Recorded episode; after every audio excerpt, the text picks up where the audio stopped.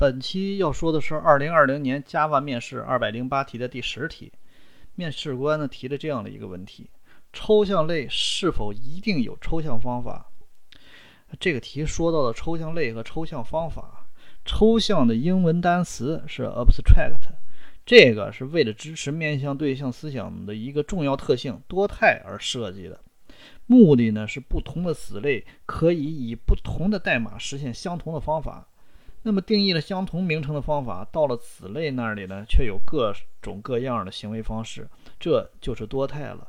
那就好像是说啊，都说是走，可是老鼠那儿的走呢是四个小爪子倒腾，蛇呢是地上爬，人是用两条腿走，这就是走这个行为到了不同类型的生物那里的多态表现。这个抽象类的概念呢很重要，是面向对象变成思想的重要表现形式。但其实这个东西理解了呢，又很简单，没什么可说的。这个就好像是佛理，悟啊悟啊也悟不明白。要突然悟明白了，就发现那就是一层窗户纸。这然后再让你把这悟到的佛理给别人讲吧，你又觉得没啥可说的，只能扯一句“佛曰不可说”。哎，好了，废话不多说了啊，现在就由我来演示一下面试。嗯，你好，面试官。呃，这个抽象类中是允许不包含抽象方法的。